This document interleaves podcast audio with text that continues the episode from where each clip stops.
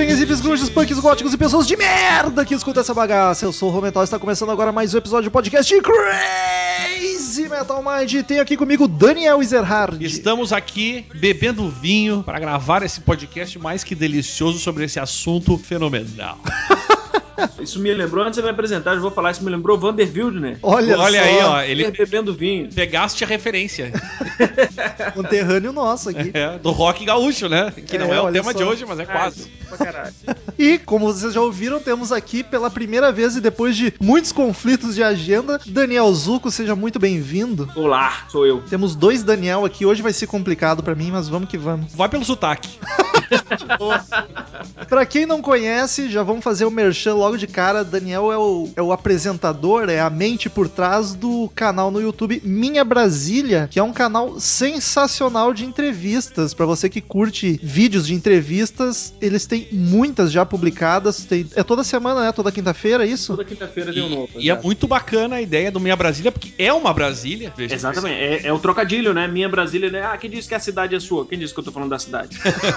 E, só, e ela é amarela, não? É, ela agora é bege, ela é bege. Ah, é, é igual que meu pai tinha, na real. Eu tô É, ligado. ela, no vídeo ela parece amarela porque bate um sol e aí ela fica meio amarelona. E ela tá de portas abertas pra mal de gente se amar, não? Aí, ó, aí, ó, ela vai começar a sacanagem. Caralho, explodiu minha cabeça. Pra mim é amarelo. Vou desinscrever agora do canal. Mas tem que falar que o cara tem convidados de, de, de peso. E não, e não de, de, eu digo de massa corporal, eu digo de nome. Exatamente. Várias celebridades do Brasil inteiro, não só de Brasília, inclusive. Então, queridos amigos, só acessar lá Minha Brasília no YouTube, pesquisa que não tem erro, tem muito vídeo bacana, muito. É, põe hashtag Minha Brasília que é mais fácil de achar. Se botar Minha Brasília, vai acabar caindo no clipe do Mamona. É verdade. Eu sei que se eu for pra Brasília, eu vou querer andar nessa porra aí. E, como de costume, queridos ouvintes, quem quiser que o Crazy Metal Mind continue com cada vez mais conteúdo bacana, o conteúdo que já existe com uma qualidade mais bonita, é só acessar padrim.com.br barra Crazy Metal Mind e colaborar com a mensalidade que achar digna, que estará ajudando muito a espalhar a palavra e também ganha alguns presentinhos, depende da mensalidade que tu colabora, pode vir gravar conosco, pode escolher assunto de podcast, padrim.com.br barra Crazy Metal Mind, que não tem erro. E há muito tempo atrás, eu e Daniel Ezerhard gravamos um episódio sobre rock gaúcho, hoje, onde a gente falou as características do rock daqui do Rio Grande do Sul, as principais bandas. E agora falaremos do rock de Brasília, que junto com. Eu acho que até é mais forte que o gaúcho, assim, a fama no, Eu, no Brasil, eu, né, cara? é que eu, eu, eu não sei, Será? é, é, eu não sei dizer o seguinte, a gente tá aqui dentro do estado, é complicado tu olhar de fora. Eu não sei te dizer. Porque Cara, eu, é o seguinte, é, minha opinião, tá? Eu, eu sou puta fã do rock gaúcho. Antes, além da música, é porque vocês são muito organizados, cara. É, sabe aquela história que o pessoal sacaneia muito com a França? A França é grande dentro da França? É, o Rio Grande do Sul é enorme no Rio Grande do Sul, né? Vocês são realmente autossuficientes, assim, em muita coisa, né? Sem aquela onda separatista, mas Sim, sim. realmente em muita coisa, né, cara? Vocês têm, porra, vocês têm uma MTV de vocês, vocês têm uma Globo de vocês, né? Vocês têm festivais de vocês. Ah, tem um grande festival que é o que se tornou o Planeta Atlântida, né? É, né? Então, porra, é muito foda isso, né? Realmente é uma galera que, que se consome. Que esse é um movimento que, inclusive, o Minha Brasília, a gente tem se esforçado muito pra que isso, Brasília, comece a, a fazer de verdade. Vale lembrar que Brasília é uma cidade que tem 50 anos de idade só. É né? verdade. É a primeira vez agora que a gente tá tendo uma, uma geração com DNA de Brasília de verdade. É a minha geração, né? Então, é, é- é- a gente tá engateando pra isso, mas o que eu gostaria muito é que a gente realmente cons- conseguisse chegar a um ponto que vocês conseguiram de autoconsumo. Tipo, eu acho que se duvidar, se vocês fizerem uma festa com 10 bandas daí e uma, uma, e uma outra no mesmo dia com bandas do Brasil inteiro, se duvidar, daí lota. É bem que tem, tem, tem possível. chance. Apesar que ultimamente anda fraco, né? Mas acho que não é Não. aqui, é em todo lugar. Não, é, que, é, que- é aquela história das mídias, né, cara? As bandas não, tu não houve mais uma grande banda. Exato. Mas a gente tem aqui em atividade ainda grandes bandas. Apesar de estar sumida, porque o rock anda meio morto na, na noite, né, cara? Ah, não, é, é, é, Acho que a gente tem uma, uma, uma geração que se digitalizou demais e acha que ouvir música é baixar do iTunes. É, não é, é streaming, não é. Né? Rock and roll é- vai além da música, vai além do acorde. E eu acho que tá faltando um pouco de rock and roll na vida mesmo, sabe? É. Nas relações. Eu acho que a diferença do rock gaúcho pro rock de Brasília, eu acho que até, eu, eu a- arrisco a dizer, com, com certeza até, que são os dois rocks nacionais que tem nome de rock de Brasília, rock gaúcho. Não tem uma, tipo, rock paulista, não tem muito isso. É quase um gênero à rock baiano, parte. Né? né? Tem rock baiano. É verdade. Mas, e a- a- eu acho que o Rio Grande do Sul ganha dessas em número de banda. Porque tem muita banda, né? E como. a- Até porque a história que ele tá falando, Brasília tem 50 anos. Brasília, se for contar as Sim. bandas eh, conhecidas, são poucas. Mas eu acho que o Rio Grande do Sul tem mais bandas assim pra gente que é daqui. Eu acho Não, que, banda- que acho explodiram. Banda nacional, banda nacional equi- equipara, né? Mas então nada mais justo do que pra falar de rock de Brasília do que chamar um cara que respira Brasília e é natural de lá. Então vamos nessa. Eu sou terrível. Maluco, beleza. Não era bad, não sei. Malandragem. Olha que maravilha. Nada mal. Crazy Metal Mind.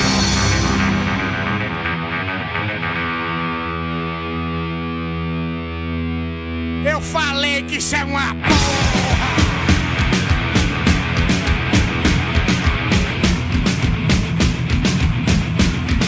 Como a gente até comentou já, Brasília foi fundada em 60, então faz 60? sentido o rock ter demorado um pouquinho mais pra surgir lá, até porque veio gente de tudo que é lado, mas é uma das cenas mais fortes no Brasil e eu queria saber do Daniel que mora lá, vive lá, por que que tu acha que essa cena é tão forte aí em Brasília? Cara, eu já ia responder, velho. Eu fiquei até confuso.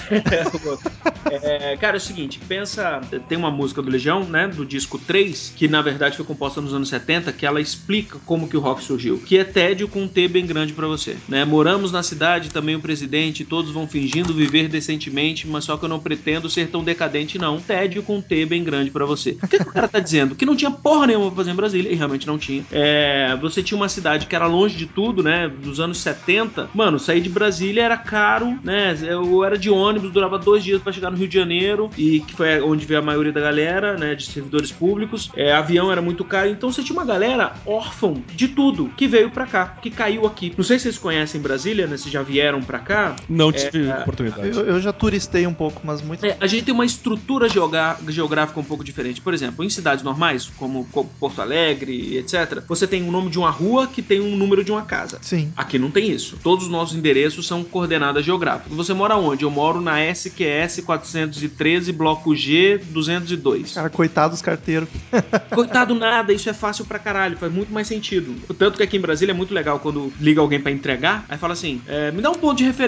Não tem, não tem ponto de referência, não precisa, né? Você vai direto. E o que que isso acontece? São blocos, né? Blocos de apartamento que eles todos têm pilotis, né? Aquelas plumadas vazadas embaixo. Não tem muro em Brasília, né? Você não tem prédio com muro, com grade. E inclusive é proibido pelo patrimônio. Então todo o ambiente de Brasília, apesar de privado, ele é ao mesmo tempo público. Todo mundo circula. E as pessoas passavam um tempo embaixo do bloco. Tanto que o próprio Minha Brasília, a gente tem um quadro no Minha Brasília, entra lá no canal e procura, que se chama Minha Brasília embaixo do bloco. Que isso é uma coisa muito nossa. Ficar embaixo do bloco. Frequentar esse ambiente público e privado ao mesmo tempo. E foi aí que as bandas surgiram. Nego embaixo do bloco sem porra nenhuma pra fazer, né? Ou você tava lá, o que que sobrava? Usar droga, comer menina e tocar violão. E também era muita, muita influência é vindo do de fora, roll, né? E aí, você, além de você ter a tríade, né? O tripé sexo, drogas, drogas e rock and roll ali embaixo de casa, você tinha uma galera filho de diplomata, uma galera filho de militar que morava fora, filho, né, de senador e tal. Muito acesso. Tinha às- acesso ao que vinha de fora, né? Ah, Eu fiz uma entrevista com o Dado Vila Lobos, que é filho de diplomata, e ele fala isso, fala, cara, a gente tinha essa pequena oportunidade de, de repente, nego que morava na Inglaterra vinha pra morar numa embaixada aqui em Brasília e trazia Talking Heads e trazia... Aliás, só É. te interrompendo e já perguntando, isso teve muito a ver com a, com a entrada do punk rock, que acabou sendo o, o, o- o- acho que o, o que deu boom aí pra surgir as bandas de Brasília, né? É, foi o start, né? Na verdade, pós-punk, né? É, não, que seja pós-punk, mas eu- falando de punk em geral, porque tu É, nota. o start. A o Plebe. Hood, tu nota claramente aquela, aquela influência do punk rock, né? Não, o aborto, né? É, o aborto eu não sei porque eu não conheço muito de aborto, mas a- da- das bandas mainstream, as três que a gente falou, acho que Plebe Hood é que mais, mais apa- aparenta isso, né? Cara, eu acho que foi a que mais manteve, mas o disco 1 da Legião Urbana é muito punk. É, na entrevista que eu fiz com o, com o Bonfá, ele conta que o disco 1 ele era muito mais sujo, ele era muito mais rock and roll, mas a gravadora, que se eu não me engano foi a EMI Né? Não era, era- Bom, tá, enfim. Não, não me lembro. É, eu, não, eu não lembro, realmente eu não lembro. Tinha que olhar. É o a Sony, enfim, não sei. Se encagaçou com o disco. EMI. E limpou o disco completamente, sabe? Aí você vai ver o disco, ele é muito limpinho, mas Sim. ele tem uma pegada punk muito clássica ali, nas batidas e tal. Mas o Bonfá falando que o disco era bem mais sujo, era bem mais porrada. O- o- eu digo de Plague Hood que me chama a atenção, cara, principalmente por causa do vocal, aquele vocal que não é o mais afinado do mundo, sabe? O, o- já o, o, por exemplo, o Legião, o, o Renato sempre foi, foi mais afinadinho, ele sempre cantou mais, mais melodioso do que a Plebe Hood, sabe? É, não, e assim, a plebe, a plebe além do, do- da música, o Concreto Já Rachou, que é o primeiro disco deles, que é um puta clássico, né? tem- e as pessoas conhecem até quando esperar. Cara, é foda, o disco é muito foda. Os caras foram presos é, com 17 anos por causa desse disco. que beleza, né, velho? É, nada mais punk, né? Tudo filho de diplomata. Sim. Caralho. E a questão é, eles mantiveram a atitude, né? Até hoje a plebe tem uma, uma pegada punk. E ela nunca foi atitude mainstream, né, cara? Ela nunca chegou a ser mainstream. Apesar de ser conhecida no Brasil inteiro, ela nunca teve um grande hit que, tu- que todo mundo conhece, que nem Legião e Capital, que tem várias, por exemplo. E, não, e, e eles não foram por culpa deles, né? Tem uma história, mais uma vez, convidando pra quem quiser ver lá a entrevista que eu fiz com o Felipe Seabra no Minha Brasília, ele conta que o Ebert chegava pra eles e falava assim: cara, vocês são doidos, porque vocês batem e na gravadora, a porra é a gravadora que paga o teu salário. né? Você não quer sair do lugar, né? E aí ele conta isso rindo, ele fala assim, cara, foi uma puta merda que a gente fez, né? Que realmente foi a banda que não estourou, mas eu sou muito orgulhoso de ter feito isso. Pelo menos o. Ele não traiu o movimento. É, o dado do Labela não pode ser que extraia do movimento. Fala isso com o Kid Vinil que ele fica puto.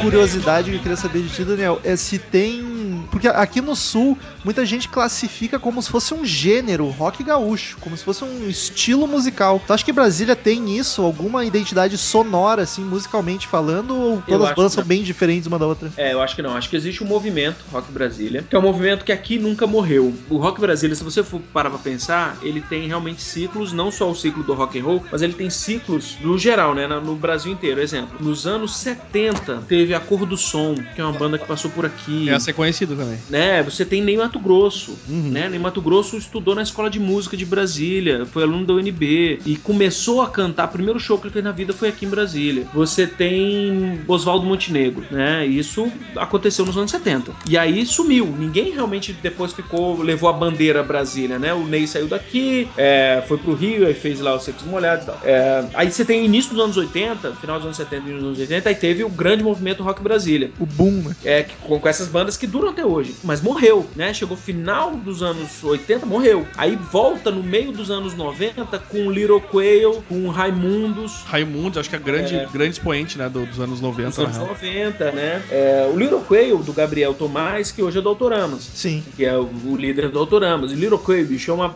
foi eleita a melhor banda de 92 pela revista Bis. Como Caramba. a grande promessa do rock and roll do Brasil. E não andou. É, e, o, e o próprio Gabriel fala, que é brother, assim, ele fala, cara, eu não sei porquê. Todo mundo me pergunta por quê, eu não sei porquê. É, mas porque era uma banda, cara, foi eleita aí, no mesmo ano 92 pela Bis, a melhor música, empat, melhor música do ano, empatado com Haiti, do Caetano e Gil Caramba. empatado. E a música se chama, feita por um garoto de 14 anos, que se chama 1, 2, 3, 4. É 1, 2, 3, 4, 1, 2, 3, 4, 1, 2, 3, 4. Não tem 5, não tem 6.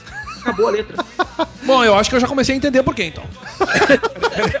já veio. É foda, é muito, é muito caralho. Enfim, é, e aí a gente tem nativos, né? Nat Roots, Sim. ainda nos anos, nos anos 90. Aí, cara, vai ter Mascavo, vai ter é, Rumbora. É, eu, né? tenho, eu tenho uma listinha de bandas aqui que vamos passar uma por uma daqui a pouco, conversando. É, aí, aí o que acontece? Aí a gente tem um hiato enorme. Anos, anos 2000, ninguém de peso em Brasília. Mas aqui em Brasília a galera continuou tocando, se movimentando. Mais underground, assim. né? É, bastante, assim, bastante. E a gente, no momento agora, tá começando a aparecer de novo. Dona Cislene é uma banda que tá tocando pra caramba, tocou no João Rock agora. O Scalene tá tocando bacana. Enfim, Trampa, umas bandas que estão aparecendo. Mas aqui em Brasília, no atual momento, a gente tá vivendo uma merda da legislação. Inventaram uma puta de uma lei do silêncio que não tem mais lugar pra tocar. Porque todos os lugares que você vai tocar, você quebra a lei do silêncio. E ainda você tem um esquema que Brasília é uma cidade tombada pelo patrimônio histórico né, mundial. Então você sequer pode mexer na estrutura da cidade. O que dificulta ainda mais. É, ter show. Acaba que os- onde a galera tem pra tocar são nos grandes shows, em locais públicos, mas, meu, no grande show o cara vai, vai trazer capital inicial. Sim, faz sentido. Né? E lugar público também tem toda a burocracia de conseguir fazer o show no lugar E público. fora que fazer um show no lugar público é muito mais caro, né? É muito mais caro equipamento, é muito mais caro tudo, né? É diferente de você tocar num pub, Sim. mas no pub não dá mais pra tocar. Então a gente tá vivendo, nesse exato momento, a gente tá vivendo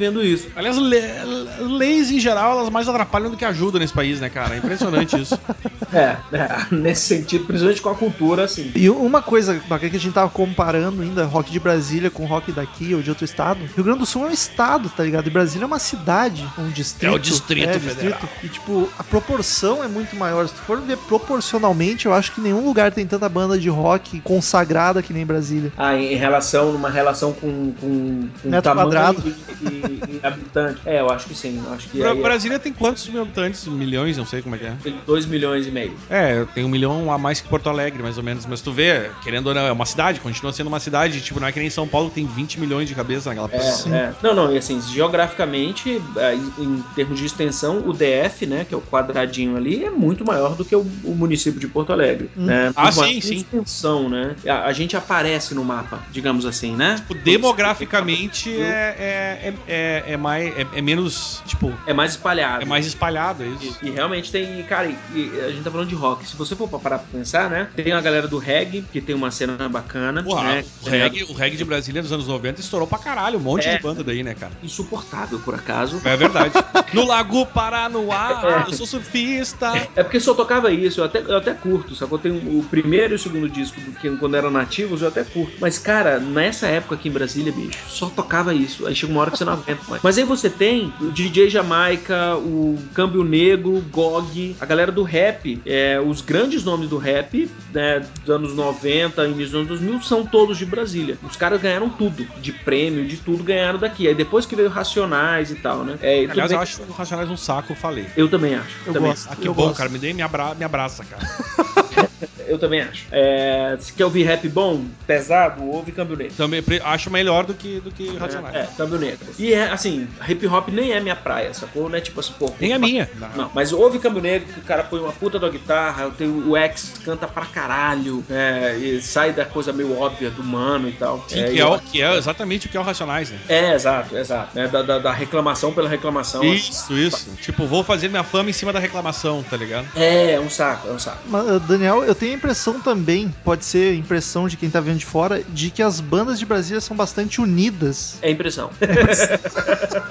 Cara, eu, dizia que, eu, eu diria que as, as, as daqui são, cara. Tu acha? São, são. Dá pra dizer que são. No meio underground que a gente vive, não. Mas eu acho que as grandes ali sempre se ajudaram. Mas tem umas panelinhas, né? Não, panela. Isso é inevitável, né, cara? Ela vai ter. É. Cara, grande reclamação das bandas daqui, sabia? Eu tenho um programa na rádio Transamérica, né? E eu levo muita banda lá. E quase todas as bandas, a gente sempre fala disso, pô, vamos fortalecer, vamos fortalecer. E a galera, inevitavelmente, dá uma reclamada. Fala assim, pô, a galera se vê como concorrente. É, isso é muito triste, cara. Eles querem criar uma concorrência pra dizer eu sou melhor que alguém e vou aparecer, só que isso acaba pagando todo mundo, cara. Não, ou então assim, ah, me- eu quero que me chamem pro festival, né? Bicho, se todo mundo tiver junto, vou chamar todo mundo, cara. E outra, com todo mundo junto tocando, é muito mais fácil daquele, daquele, daquela, daquele movimento ser conhecido, né, cara? Exatamente, É uma, chamar é uma a questão lógica, mas é uma- é- o ego é uma coisa muito triste no meio do, do- de um monte de coisa. Não é rock, é no meio em geral, né? E- não, e tem o seguinte, se a gente for parar pra pensar na história do rock Brasil, no início dos anos 90, a gente tinha um seríssimo problema. Tava começando a sair do, do vinil, entrando pra CD, então o mercado fonográfico tava passando por um hiato bosta. Tava muito ruim, tava tudo muito ruim. Tinha Luan e Vanessa tocando na rádio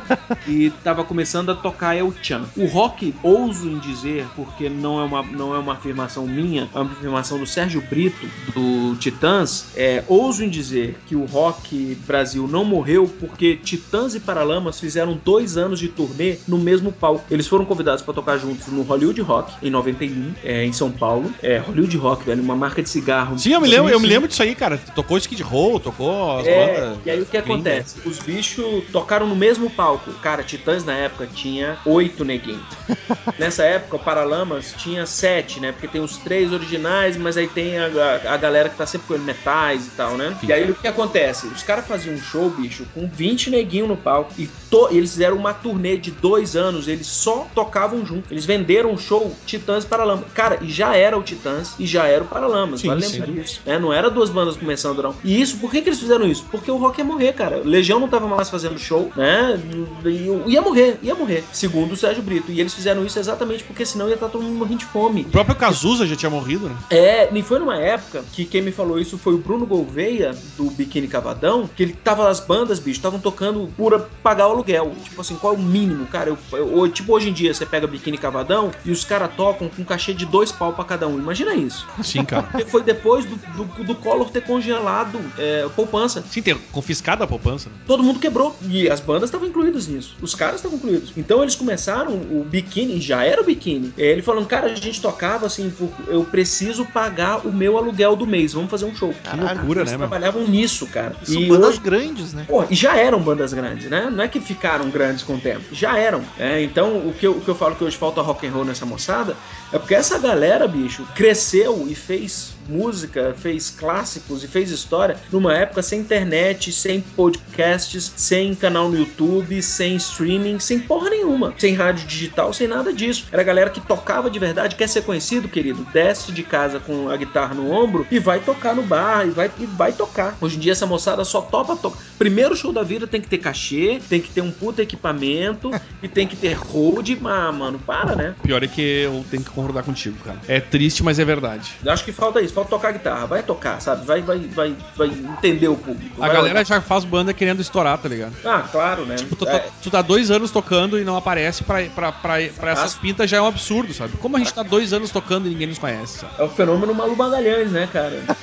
Não isso, né? Não, mas é verdade, Pi tem razão, não. Porque não, não, não dizendo que a culpa é dela, mas é bem por aí mesmo. E, aí, e, e talvez até isso dificulte um pouco, entre naquela história do como tem- a gente tem streaming, tá todo mundo ali ouvindo tudo, tudo ao mesmo tempo, então é mais. Mas acho que vai ficar famoso na internet, né? É, mas é mais. É o que eu digo, é mais difícil surgir uma banda, porque é muita banda e muita, muita, muita informação que as pessoas têm. Mas, cara, tu tem que insistir, tá ligado? Se tu não insistir, não vai acontecer. Eu acho que as pessoas precisam criar público. Sai de casa, vai criar público. Antes de passar para as bandas, eu quero fazer a última pergunta, e essa é bem idiota. Foi só porque estudando pro podcast eu me deparei com essa questão. Ô Daniel, quantos bateristas apelidados de bacalhau tem em Brasília?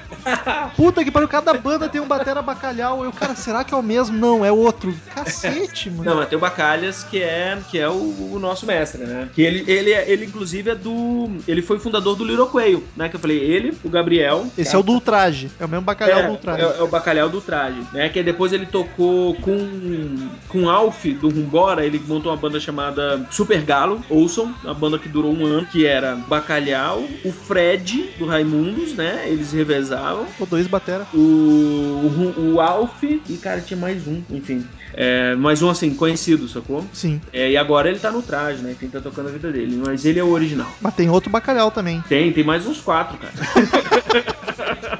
Tá, tem uma enfim. galera aqui Estou me sentindo da Noruega, de tanto bacalhau que tem nessa porra.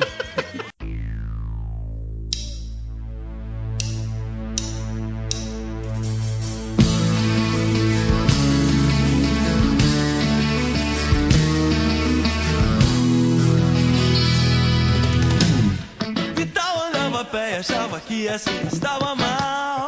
Eu separei aqui por, por safras de décadas, mas tem bandas que começaram um pouquinho antes, mas é o sucesso é na década que eu separei. Eu, pelo, pela minha pesquisa, eu não achei nenhuma dos anos 70, até porque a cidade tinha o quê? 10 anos. Mas É, o D- Daniel aí já comentou que teve em Mato Grosso, que não é daí, mas começou a cantar e. Mas o pai dele é militar, né? Ele veio morar aqui, trabalhou no UNB, traba... ele estudava enfermagem. Ele trabalhou no, no hospital universitário aqui e, e ele ficava cantando. Dizem que ele ficava atendendo as pessoas como estágio lá e cantando. Eu fiquei pensando, eu ia dizer com esse comentário, imagina, tu chega lá, tem um cara seminu cantando e rebolando pra ti assim. Porque "Uh, eu sou é homem. Tá fora. porque eu sou, é um.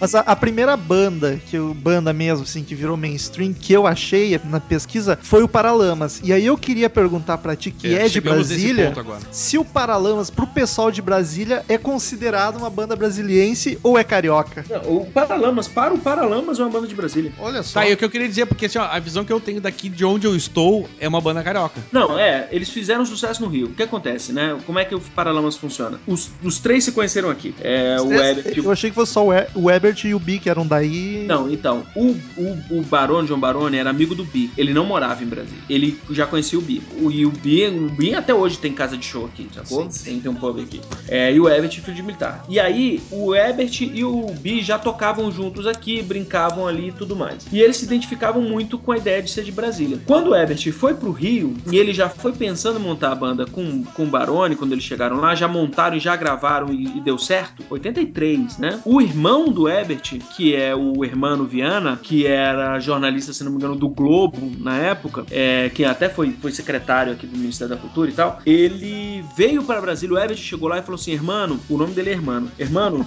tem, tem, o, o movimento rock and roll em Brasília tá muito bom, né? Se você for lá agora, você vai ser o primeiro a falar disso. E aí foi quando ele veio. Isso tá tendo um filme no Somos Tão Jovens? É, eu ia falar, tem algum filme ou documentário que fala isso. jovem. É, no Somos Tão Jovens mostra isso, o Hermano chegando aqui vendo aquilo que estava acontecendo. O filme é bem ruim, mas mostra umas coisas bem boas. Uma merda.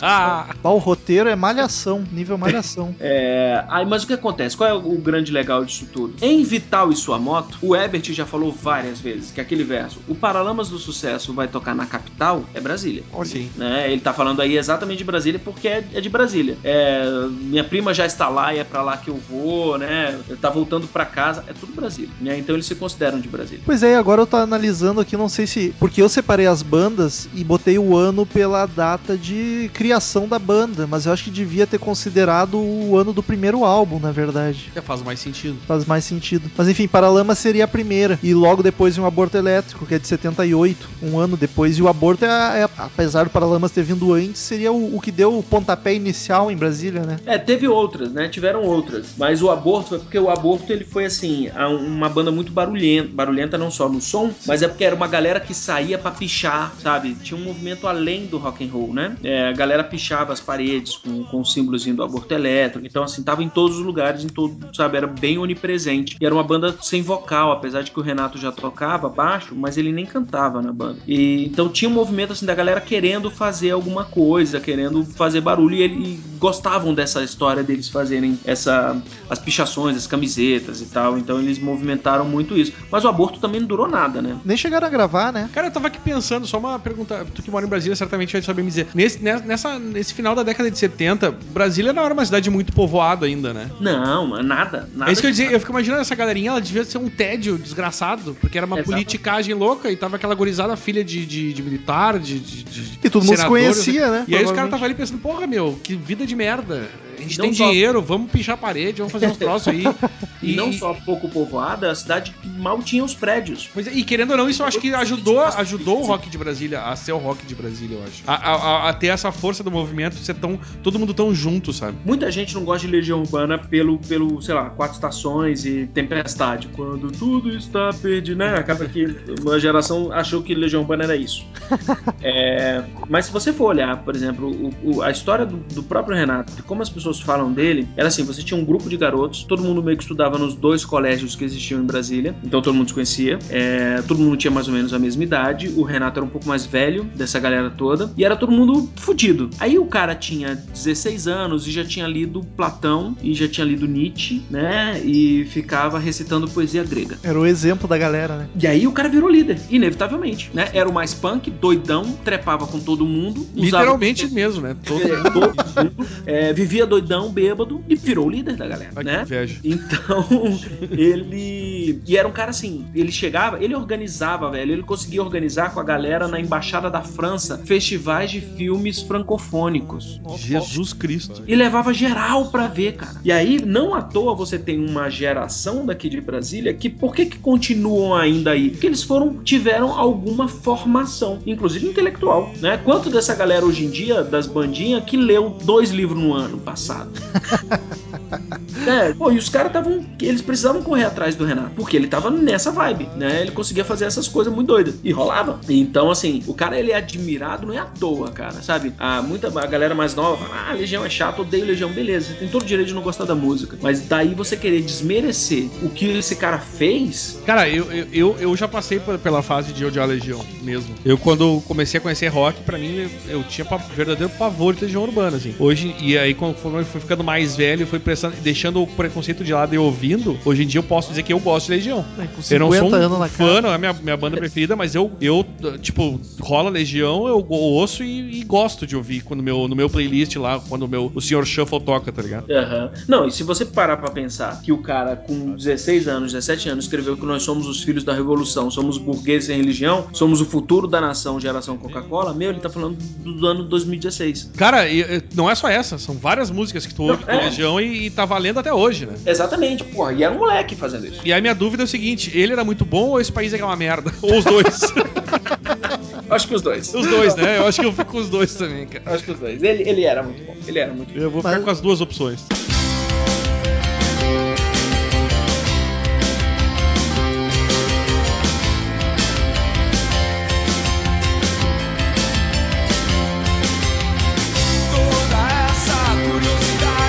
Mas e Daniel Wizerhard agora no momento? E, o- e o que, que tu acha de, já na leva dos anos 80, o que, que tu acha do Capital Inicial?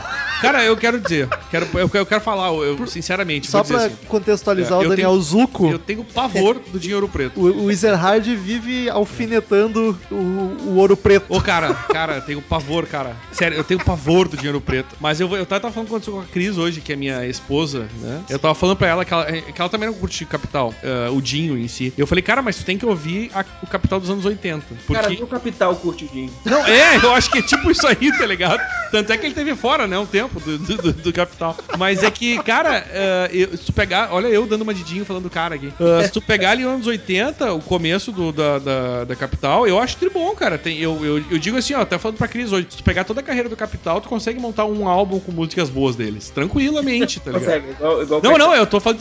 É sério, porque pra quem não gosta do dinheiro preto e, e tem um pouco de preconceito com capital, eu, hoje eu montei lá o meu álbumzinho de capital inicial e um álbum bom. Dá pra dizer Mas que dá, se você for ouvir é, Fátima é bacana. Eu não tô, é, eu não tô falando, por é exemplo, de Natasha e só saia de borracha lá é, dele. Não, não, entendeu? não. Mas acho que, da é, minha fase- opinião pessoal, acho que o Dinho ficou sequelado depois que ele caiu do palco. Ah, ô meu, eu acho que antes, velho.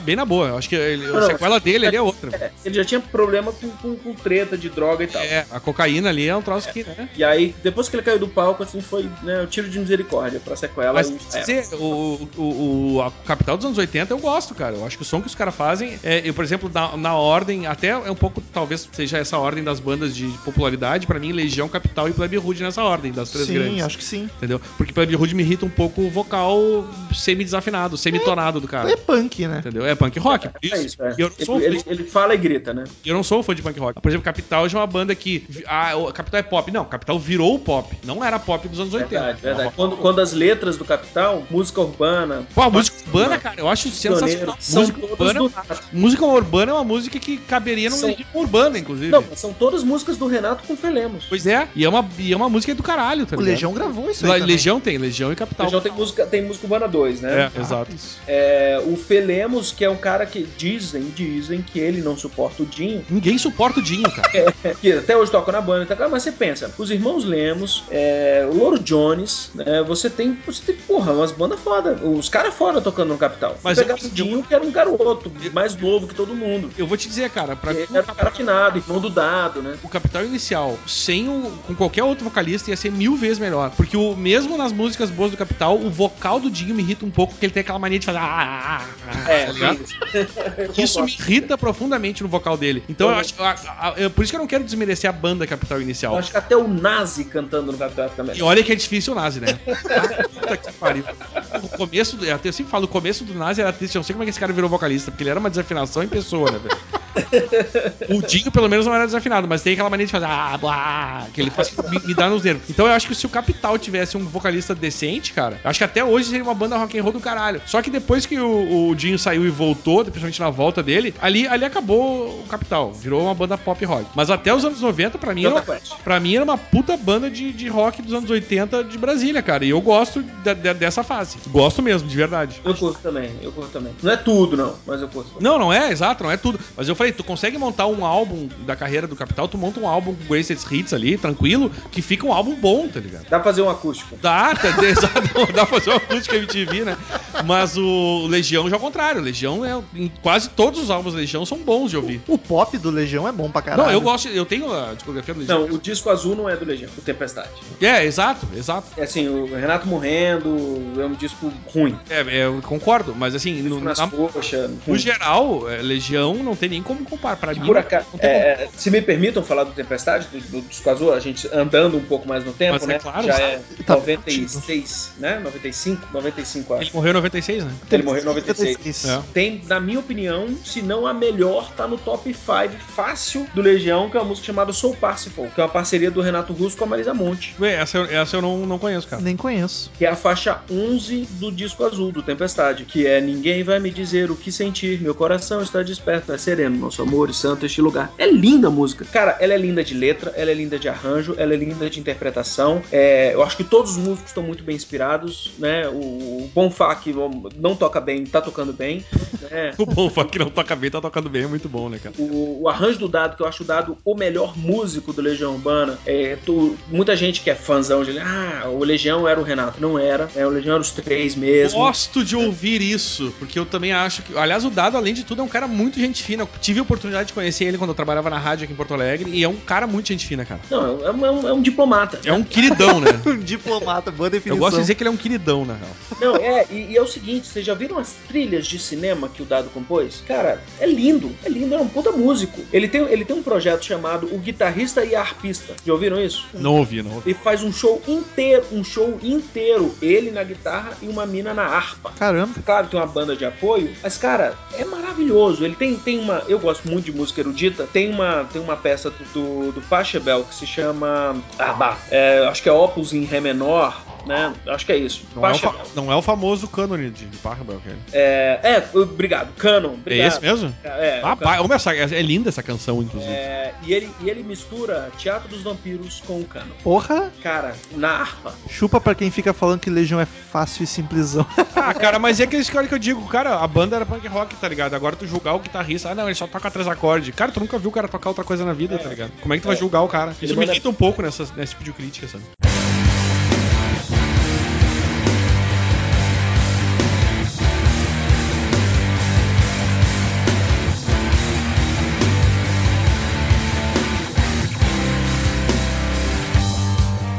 Amigos, vamos pra safra de anos 90 então. Let it go. As duas bandas principais são tá tão de... gostoso esse papo, cara. Mas vamos indo. Eu tô me divertindo e a gente nem tá gastando gasolina pra gravar isso aí. É verdade, olha que bonito. É verdade aí, ó. Eu vou, eu vou acabar com a minha Brasília e vou fazer isso. As duas bandas principais dos anos 90 são de antes dos anos 90, mas elas explodiram na, na meiuca dos anos 90, que é o Raimundos e o Little Quail and the Mad Birds. Que, cara, Raimundos pra mim é uma das melhores bandas nacionais. E aliás, é uma banda que, de Brasília, que eu não sei se tu que tá em Brasília sabe, mas aqui no Rio Grande do Sul tem uma legião de fãs gigantesca o Raimundos aqui. cara. Raimundos é a fênix do rock and roll, né? Inclusive aqui no Rio Grande do Sul, quando eles vêm aqui, tem um fã clube, cara. Eu conheço um cara que vai em todos os shows do Raimundos aqui. É impressionante, cara. Cara, Raimundos... Todas as vezes que eu eu encontro o Digão e encontro o Fred, enfim, que são dois amigos, né? Isso é legal, assim, de ter um. Trabalhar na rádio, de ter o Minha Brasília, que muita dessa galera vira brother mesmo. Sim. Toda vez que eu encontro eles, é, inclusive o Digão, né? Tem um programa especial do Minha Brasília no qual eu sou entrevistado. É um dos meus favoritos, por sinal. E o Digão dirige o carro, né? Tem, tem- a gente faz uma troca lá. Eu sacanei o Digão, eu sempre falo assim, e ele fica meio constrangido, mas é verdade, o Raimundos, anos 90, foi a última grande banda de rock and roll que o Brasil teve. Sem Foi, dúvida cara. nenhuma. Isso eu, Foi. isso acho que não tem nem como discutir isso. Chupa Pete, Não, todo não, respeito. Não, não, mas não dá pra comparar, né, cara? Exato. Troço ruim pra caralho. É, não, não dá, não dá, não dá pra comparar. Cara, o Raimundos foi foda porque ele ainda inovou. Claro, tu sempre vai ter o filho da puta. E olha que hum, tá pra nascer mais fã de Raul Seixas do que eu. Mas sempre vai ter o filho da puta pra dizer: Ah, porque Raul Seixas já me, botava forró e rock lá Let nos me swing, let me swing. Exato. let me swing. Mas, cara, o Raimundos pegou o punk com o forró e uma letra zoada e fez um troço novo, sensacional, tá ligado? Mas sabe qual eu acho que é a grande inovação do Raimundos? De verdade, é na mixagem. Se você for olhar, o, o- o- e isso quem me contou foi o Fred, eu perguntei pro Fred, eu falei, eu, acho que a grande inovação do Raimundos foi mixagem. Aí o Fred falou, eu concordo. A gente tava um dia num bar, duas horas da manhã, bêbado falando isso. Ah, É, que inveja, eu queria estar lá. E aí tava eu, o Fred, né, Doutor Amos Raimundos, e o Ricardo Pipo, dos melhores do mundo, que é o Hermanoteu, né? Sim, Sim, sim. sensacional. inclusive. Tava os três loucos falando merda. Enfim, e aí o Fred falou assim: e é verdade. E, e foi ideia do Rodolfo. Caramba. Que é o seguinte: eles começaram a tratar todas as vozes como instrumento de verdade, na mesma altura do instrumento. Porque até então, e até hoje se faz muito isso, a voz ela tem um pico, né? Sim, Se você olhar na, na onda, a voz é o pico. É. E eles não, isso não existe. A gente vai fazer aqui uma parábola muito leve e tá todo mundo nessa parábola. Falando em, graficamente, né? Na hora da, da edição de áudio. E por isso que o Raimundo não dá pra ouvir, né, cara? Se você não conhece a letra, você não entende PN do que ele fala. É verdade. Além de Inclusive, ser eu quero rápido dizer que eu sou uma viúva do, do, do Rodolfo. Eu acho sensacional o, Ra o Raimundos com o Rodolfo. Eu não. isso. Eu sou time E de eu acho que o Rodolfo, ele é subestimado em relação ao que ele fazia na banda, tá ligado? Cara, eu, eu não sei se ele é. Você acha que ele é subestimado? Não Eu sei. vou, eu vou dizer a minha impressão, vamos ver se o, se o Zuko Não, é que a impressão que eu tenho daqui, olhando daqui, entendeu? É isso. Cara, pra mim, a única coisa que o Raimundos perdeu com a saída do Rodolfo foi carisma no palco. Não, o Rodolfo era muito carismático. Agora, o cara, pra mim, com o Eu acho, que ele, eu acho que eles perderam mais do que isso, cara. Perdeu, perdeu arranjo É, pra é caralho, isso. perdeu letra. Entendeu, Daniel, por que- que, eu acho que ele é subestimado? Porque a visão que as pessoas têm do, rei- do, do, do, do- do Rodolfo é essa, entendeu? Não, cara, é, é porque assim, talvez. Então, assim, ó, eu, não sei, eu não sei idades, né? Nos, nos eu deu tenho uma, nos 36. deu uma luz e nos, nos fale sobre o Rodolfo pra, pra esclarecer aqui. É, eu tenho 36, eu acho que tem, tem uma questão de geração, não sei a idade de você. Eu É, tenho, eu tô contigo aí. Daniel, eu tô contigo pra É. não falar que tá Sim, com mas é que tu é, quarentão. tu é né? quarentão, caralho. Já tá querendo deixar mais velho esse filho da puta.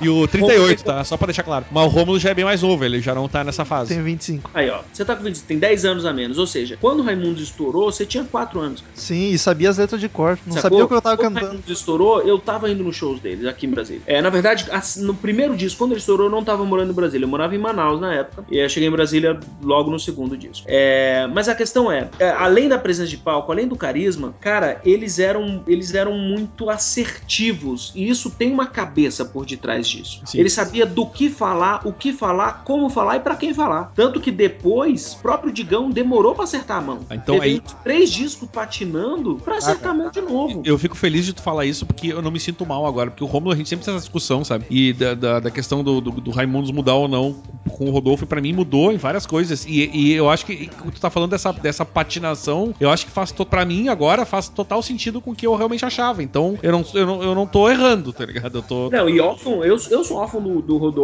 não, não pela, ah, não, não gosto mais de Raimundo, não. Não, né? não é isso, Mas, assim, exatamente, não a é isso. formação original, que segundo o Fred, ele mesmo chama de Dream Team do Raimundos, né?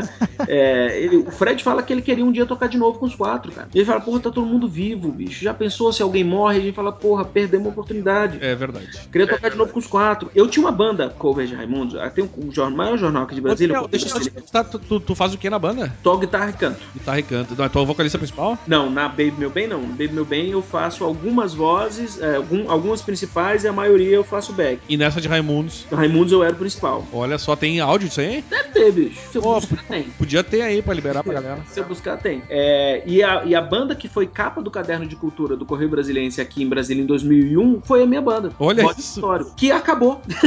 Que acabou. Ou seja, o Raimundos acabou e minha banda acabou também. Porque tu virou crente? É, não.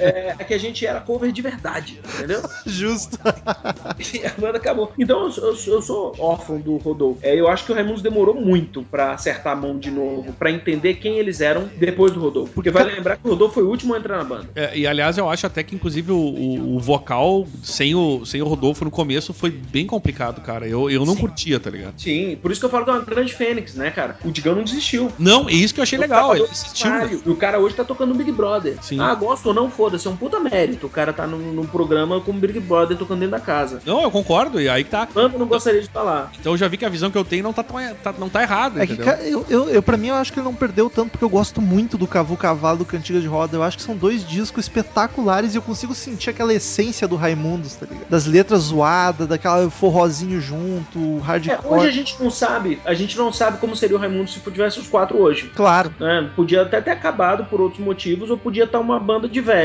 É verdade. Sabe também, né? É, eu acho que, no fundo, no fundo, a- a- o Raimundos ter passado por isso foi bom pro Raimundos não perder essa essência, que eu também acho que não perdeu, não. Né? Eu acho que é, um- é uma, é outra banda, só isso. Você tem uma banda, os quatro primeiros discos. Sim. E outra banda daí pra frente. Então tá, então minha visão eu fico mais tranquilo, porque minha, não, não, minha visão é mais ou menos essa que eu tenho do Raimundos, é exatamente essa visão aí, cara. Lapadas do Povo, que é o terceiro disco, eu, eu compararia em relação a arranjo pesado, arranjo hard rock mesmo, o Roots Bloody Roots. Ô, louco. é, junto com o Lapadas. Houve, o arran houve as guitarras do Lapadas. Assim, cara, ninguém fez isso ainda hoje no Brasil. Assim, com essa propriedade. Né? Você vai ter uma galera brincando, Matanza brinca com isso, né? Você vai ter uma galera brincando. Mas assim, com propriedade, na minha opinião, eu acho que são os dois grandes, assim, fala assim, caralho, ninguém fez nada igual ainda. Que sabe o que tá fazendo. É, é. Que por acaso, pra mim, é o melhor disco do rock and roll anos 90, é o Roots Bloody Roots. Que é uma coisa, é um soco no estômago, na cara. Você fala, meu Deus, como é que o cara chegou nisso? Eu prefiro É. o Chaos AD, mas, mas entendo. É, eu, eu gosto do Roots, eu, eu- eu acho muito foda.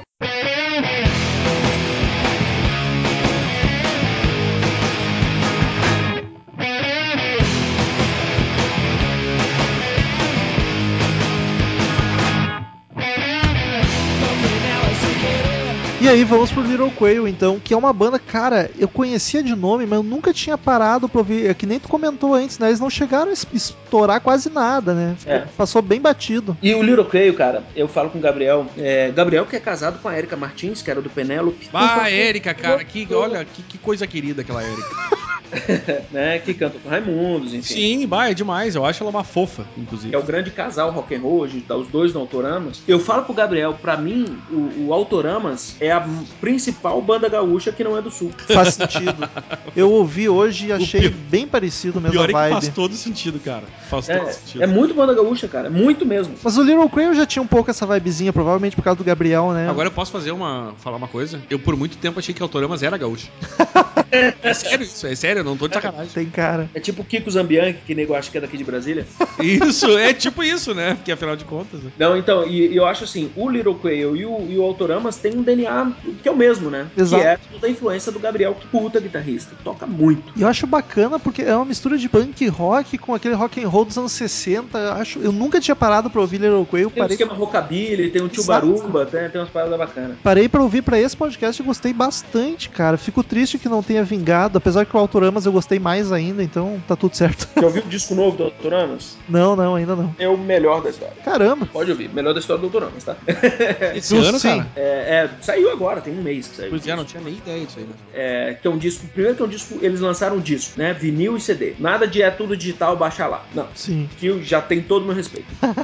Por quê? Porque além de eu ser velho, como eu sou um cara que eu gosto de estudar, quando vem um encarte, eu pego um encarte, seja qual for o disco, eu espero que esse encarte tenha sido muito bem pensado. O, o encarte tem que contar uma história, né? Não é um encarte só pra ter letra. O encarte tem que contar uma história. A ordem do- das músicas no disco tem que ter uma história, tem que ter um porquê. Por que, que essa música veio antes dessa? Por que, que essa veio depois dessa? Tem que ter. Ah, isso tá acabando fortemente, hein? Claro, porque todo mundo só lança single. Sim. Aliás, é é uma coisa que eu acho que a tendência do rock, querendo ou não, por mais velhos e, e- e saudosos, saudosistas que sejamos, eu acho que a, a, o, pra banda se sustentar hoje em dia é lançar single pra vender na internet, querendo É, ou não, é isso, tá ligado? É uma merda, né? É, não, tudo bem. Eu acho que a gente vai. Eu, eu não acho. Eu, sinceramente, eu, eu, eu aprendi a conviver com essa, com essa ideia. Hoje em dia eu já não sei se é uma, é uma merda no sentido de que a gente perde a essência de um álbum, que nem tu falou do encarte, que explica. Mas eu acho que pra sobrevivência da banda, eu acho que é a melhor opção, cara. É, no fim das contas, gente que se foda. Mas não é essa a discussão, mas enfim, é só isso que eu queria Não, eu acho que, se- bem, se sou eu uma banda grandona, eu ia lançar uma tiragem de duas mil cópias, entendeu? Sim. Pra virar raridade. Ia ganhar né? mais grana ainda se duvidar. Pra existir. É, e assim, é legal isso, né? Então eles lançaram um disco. E, e tá muito bom, cara, tá muito gostoso de ouvir. Tem uma música que tá agora pra fazer um merchan pra eles, que se chama Quando a Polícia Chegar. É uma música linda, velho. É, é divertida pra caralho, bem tocada pra caralho. E, e detalhe, eles tocaram, eles gravaram um disco inteiro, sem clique. Ou seja, são eles tocando. Gravado ao vivo no estúdio. É, não foi exatamente ao vivo, mas não tem clique. E Isso eu acho também assim, porra, que bom, velho, sabe? Que coisa chata esse negócio do Pro Tools, de tudo muito controlado. Um saco, né? É, mas sabe que isso é uma coisa que eu falei, é uma tendência que eu acho que algumas bandas estão voltando a fazer pela saudade de gravar todo mundo no estúdio e não aquela coisa tu vai lá e grava uma faixa que o, uma, uma do ACDC, que é o Black Ice, por exemplo, eu não sei se tu sabe, mas a gente tá- gravou sobre o Black Ice agora recentemente. O Black Ice é, uma, é, um, é um disco do ACDC que eles gravaram todos ao- juntos no estúdio, cara. Isso eu achei sensacional. E é uma banda, 60. sabe, é uma banda velha, assim, antiga, mas que resolveu, meu, em vez de gravar cada um sentado num canto gravando uma hora, vamos fazer junto aqui no estúdio. Põe o vocalista ali na salinha dele e vamos mandar ver. E ficou um dos melhores discos desse DC, sabe? Boto fé, não, boto muita fé, eu, eu acho isso genial, né? É. Cara, porque eu acho que é um pouco- disco foi gravado muito assim, assim, quando eu falo que não foi todo ao vivo, porque, claro, eles tiveram que, né, você tem um, um- um compasso ou outro que você refaz, você tem um-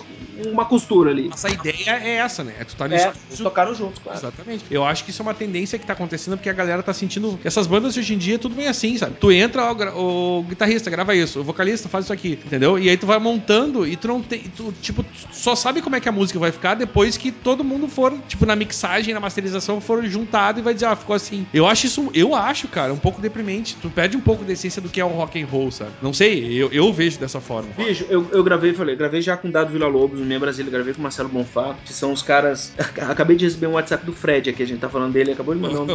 Mandando WhatsApp pro cara. É bom. E aí é o seguinte, a- o Bonfá falou o seguinte, quando eles foram gravar o 5, que é um disco super progressista, né, do, do, do, do Legião Urbana, com metal entre as nuvens, com 12 minutos quase, tava começando essa fase de gravar todo mundo separado e tudo mais. O Marcelo Bonfá falou que no terceiro, quarto dia de gravação, ele ficou puto, ele tirou o fone e falou, não gravo mais. Aí ele, o que aconteceu? Ele falou, não, cara, eu gosto de tocar com meus amigos. Cara, é isso, velho. Essa é a essência do rock, tá ligado? Vamos sentar, no- vamos fazer antigo. E aí o, disco 5 foi gravado assim, cara. Ele falou: eu quero, eu gosto de tocar com vocês, cara. Eu gosto de sentir o, o, o- baixo, sabe, é, fazendo pressão no meu peito. Cara, isso é demais, Sabe? isso é Eu gosto demais, disso. isso é demais. E aí eles desmontaram toda aquela putaria que tava fazendo, cada um num canto, com vidro, com caralho, e foram tocar junto. Cara, pra mim, todo álbum de rock tinha que ser gravado assim, sinceramente. Eu, eu defendo, eu defendo muito. Eu sou um cara, desculpa, caralho. Eu, eu quero casar com o Daniel, cara. Do- Dois Daniel, que coisa linda. Tá louco. E vou dizer, hein, esse negócio de gravar todo mundo junto, gravar ao vivo, ia desmascarar tanta banda de Ai. prog metal. Mas de prog metal, principalmente. Esses é punheteiros iam se quebrar tudo, tá ligado? E a galera que não consegue fazer. Chama o Marcelo Barbosa pra fazer solo, pra mostrar pra essa galera como é que faz. Cara, Marcelo Barbosa, que é o guitarrista do Angra, né? Sim, sim. E eu é sei. daqui de Brasília. Almar e Angra. Eu sei que a gente já viajou pra caralho em cima do tema, mas eu, eu fico feliz de ter falado sobre isso. Me dá um alívio no peito, porque, cara, é- olha, é isso aí. Eu, eu estou apaixonado pelo Daniel nesse momento. Esse episódio tá uma terapia, né? Ah, uma terapia, sério, olha, realmente. Tomando um vinho e conversando sobre isso. Eu podia ficar aqui até as três da manhã, velho.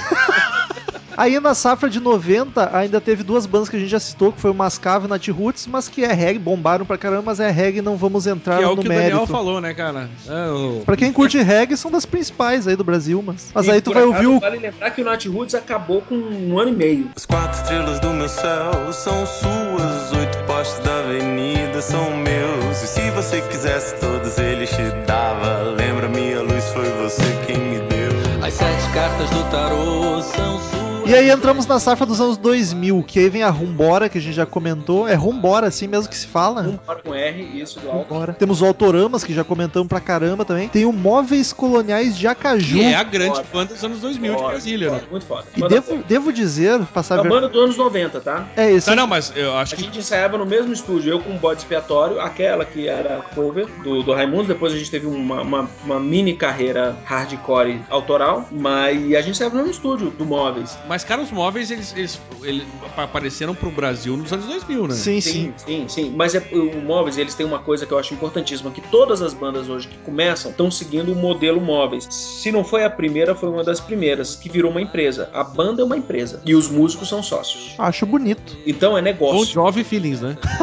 É, é negócio. E quando é negócio, meu, dói no bolso de todo mundo, tá todo mundo trampando, você tem que trampar, tem que cumprir expediente. Eles têm um escritório, sabe? E isso fez a banda funcionar. É por isso que tem uma banda com nove integrantes que foi no, no, no Som Brasil, no programa da Globo lá, que, enfim, tá tocando, tem móveis com vida, é amigo de todo mundo. É exatamente porque os caras são organizados. Eles só podiam ter um nome um pouco melhor, né? Porra. Ah, é, cara, é foda o nome. Eu, Eu, acho lindo. Vou Não, eu acho lindo, mas pra cá não é nome de banda.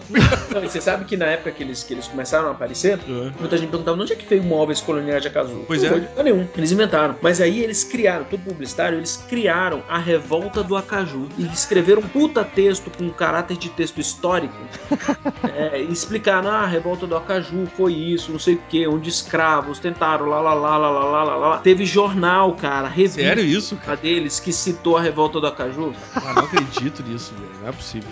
É sério. Eu vou, eu vou, pra variar, passar vergonha aqui e vou expor uma... uma errata minha. Há, um bom tempo atrás eu ouvi a banda. Não, da onde que são? Eu descobri que era de Brasília. Ué, mas como assim não é de Aracaju?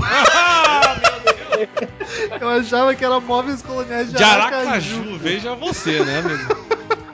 E cara, que bandinha boa. Eu não costumo gostar de indie, dessas coisas mais sem sal, mas eu achei as letras tão bonitinhas, os arranjos tão bacana. É o nosso Los Hermanos, né? Eu ia falar isso, até tava com medo que me achincalhassem, mas me lembrou bastante Los Hermanos em vários momentos. E por acaso eu adoro. Eu também, eu também, mas a galera em É, geral, os não sou- roqueiros eu- não. Não, curtem. mas é, eu não sou muito chegado, não, porque não, realmente não, não, não, não tem nada que me agrade ali. Cabelo duro, não tá aí na sua lista, Romulo. Os cabelo duro, já ouviu falar? Essa não tá. Os Cabelo Duro é o nome da banda. É uns neguinho magrelo tocando um hardcore bom, bom. Põe aí, Os Cabelo Duro. E tem Aliás- uma música genial que se chama Tema de Amor, o nome da música. Que é o seguinte, tocando um reggaezinho. Amor, música de banda de hardcore. Sim. Amor, você me faz feliz todas as noites, você me consola. Olha pra onde tá indo. Eu já estou mal acostumado, não, eu não sei mais o que fazer. Aí eles fazem uma incidental aí de, de a novidade do Gilberto Gil. De repente, velho, entra uma porrada, pega no meu pau, chupa meu saco, me tenta segurar, você me tenta Genial. Os cabelo duro, pode notar. Anos 90, anos 90. Aliás, Daniel, eu tô citando aqui as mais mainstream, mas se tiver, a gente não conhece as mais underground. Se tiver bandas boas de Brasil, tu vai, vai se intrometendo à vontade. Ah, beleza.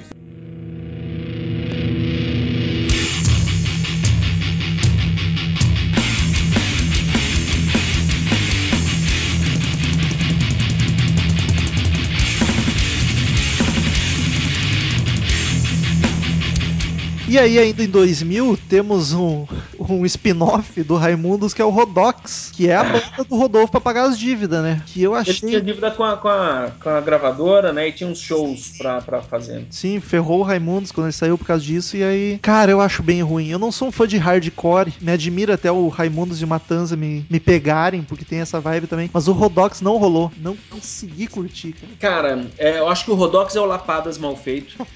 É, e a melhor coisa do Na minha opinião, é o Melvin, que é o baixista. Que hoje é baixista do Autoramas. Olha aí. Que é um cara, além de ser um cara gente boa pra caralho, ele toca muito. Então eu, eu também, se a gente tivesse que, que tirar o chapéu, eu não tiraria o chapéu pro Rodox. Também não tiraria. Então foda-se, Rodox, vamos pra próxima. Uma, cara, Violator, pra mudar totalmente o rumo desse podcast. Trash metal pra caramba. E a de Brasília eu não sabia que eles eram brasilienses. Cara, eu curti muito o instrumental. Achei aquele trash que não deixa nada a perder pras gigantonas. Só que o vocal, claro, todo vocal de trash não é o melhor do mundo. Mas é bem fraquinho. Puta que pariu. Cara, eu confesso que não é minha praia. É. Não é minha praia. É, a galera, assim, de metal, metal, metal daqui de Brasília, tem. Eu sempre acompanhei muito a galera que faz um trabalho meio de música clássica com metal, sacou? Sim. E acabou que, que o grande ícone é o Marcelo Barbosa, né? Mas de banda trash aqui, bicho, tem 100, todas ruins. Caramba, eu nem sabia que o Barbosa era daí de Brasília. É, daqui, é é um cara apaixonado por Brasília. É, e ele, ele, assim, é o grande ícone né, do, do, do, do metal daqui. Todo mundo quer tocar com ele, todo mundo quer, quer fazer alguma coisa com ele. Até eu já brinquei que vou fazer aula com ele. Na verdade, eu sabia, porque eu assisti o episódio de vocês, eu só não lembrava mesmo. É, então, mas a galera do trash e do, das outras coisas do metal, eu juro que eu, nem é minha praia mesmo. É, a maior é o Violator, eu achei bem bacana, assim, só que o vocal, eu achei- ah, eu tenho esse problema, que eu acho que banda trash é um pré-requisito. Pra ser banda trash tem que ter um vocal ruim. É, mas essa aí pode passou um pouco do limite. É por isso que trash é difícil de, de- Eu sou um que não. É muito difícil de aceitar justamente por causa disso. É, o Big Four eu curto pra caramba, até algumas outras, mas... Mas é que os caras cantam, né? Depende, o Mustaine não canta lá grande coisa. É, não canta grande. Inclusive, não é. Do, do Big Four é a minha terceira, né? A minha é a primeira. Mas. Chupa Metallica. A Metallica é muito melhor. Mas enfim, foda-se, não vamos falar disso agora. Sei que não vão acreditar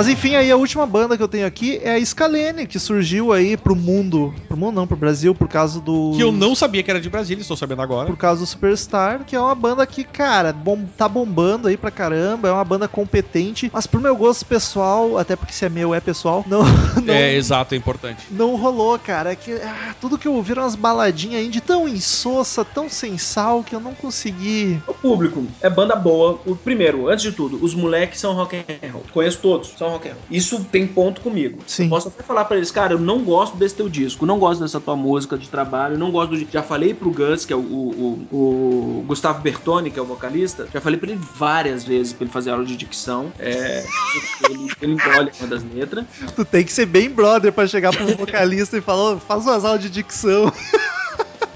Mas tem que falar, bicho. O cara tem 22 anos, cara, sabe? E é um cara que pesquisa música pra caramba, bicho. Querendo ou não, é, a gente tem mais. Tem ano, tem, tem, tem rodado aí, sacou? Tem, tem quantos anos de rock and roll, sabe? Quantos anos de, de, de jornalismo, de música, né? De, de cultura. Então a gente tá trabalhando pra isso, pra poder olhar pra um moleque desse e falar assim, cara. Quando eu falo moleque, não tô desmerecendo ninguém, tá? Moleque é, é um garoto mais novo e falar, meu, muito bom, manda bem pra caralho. Mas presta atenção nisso, só isso. Mas é o seguinte, eu acho que eles pesquisam muita música e eu, eu, eu boto muita fé nisso, sabe? Um, um cara que pesquisa música pra tentar tirar um som diferente, fazer um andamento diferente, eles quebram o andamento algumas vezes, isso eu acho muito legal. Não é a, não é a banda que eu ouço no carro. É, eu achei comercial demais. Comercial para os dias de hoje, né? Assim, muito indizinho e baladão. Ah, não consegui me agradar. Tem, tem uma banda, anos 10, que eu, que eu citei lá, lá atrás, Dona Cislene. Cara, esse nome é familiar, mas eu nunca ouvi nada. Ouçam, são uns moleque doido, sem nada na cabeça. O que, que eles fazem de som? assim? Bacana. É, cara, assim, essa pegada mais novinha, né? Que no, no fundo, no fundo não tem bem uma definição, né? Ele não é nem hardcore, ele não é nem um power trio, ele não é nem nada, né? Popular alternativo, não se encaixa em nada, vira alternativo. É, mas eles tocam, tocam pesado e tem uma música deles que eu adoro, cara. Eu toco uma vez por semana, pelo menos, no meu programa na rádio, que se chama A Má Influência Sou Eu. Na verdade, o nome da música é Má Influência, que o, o refrão é, é eles falando, tipo, pra, pra própria mãe, sacou? Sim. Tipo, a mãe não deixa andar com os amigos porque sou má influência. Ele fala pra mãe, fala, mãe, a má influência sou eu. Olha, é do caralho. Só você não percebeu. Que Aí- nunca, né? Se você conhecesse uns amigos meus, saberia. A Iemo Runox, pra quem é fã de Breaking Bad. É- é- é- e, e o som é legal, sabe? O som é legal. Além de ser uma letra bacana, divertida, o som é legal. E é uma banda também que tá, que tá procurando falar bem de Brasília, né? Que tá também levantando essa bandeira de novo. aí. tá anotado, vou, vou atrás sem dúvida. E os moleques têm uma legião de fã. Qualquer show deles é lotado, qualquer um. Queridos ouvintes, acho que as principais bandas de Brasília a gente passou, outras As que a gente. principais e mais um pouco, né? É, as que a gente pode até não ter dado um foco, anotem aí as que o, que o Daniel comentou, as mais lá Ah, do eu posso indicar mais uma? Fica Claro, vamos vontade. 90? Anos 90 é o seguinte, é, o, é o, o- o melhor técnico de som que eu já vi na vida. O nome dele é Frango. É, e ele tem uma Tem banda o bacalhau de. e o frango. Tu vê que lá é... Ele tem uma banda de, de hardcore sujo que se chama Galo Frito. Galo frito, sim. Bom, bom, pode ir atrás. É, é porrada. Então, queridos ouvintes, espero que ouçam todas as bandas aí que citamos. Brasília é uma cidade que nos presenteou com muitas bandas maravilhosas, algumas que a gente não conhecia, tem que ir atrás pra conhecer. E também o Minha Brasília lá no YouTube, que é sucesso, muita entrevista boa. Eu sou fã há muito tempo, até fiquei muito feliz que o Daniel topou vir aqui gravar. E ficamos agora com as sábias palavras de Cid Moreira.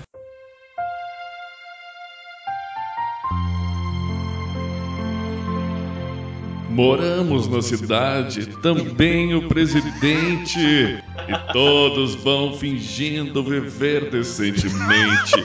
Só que eu não pretendo ser tão decadente, não. Pede com tesão bem grande pra você. Região Urbana 5412.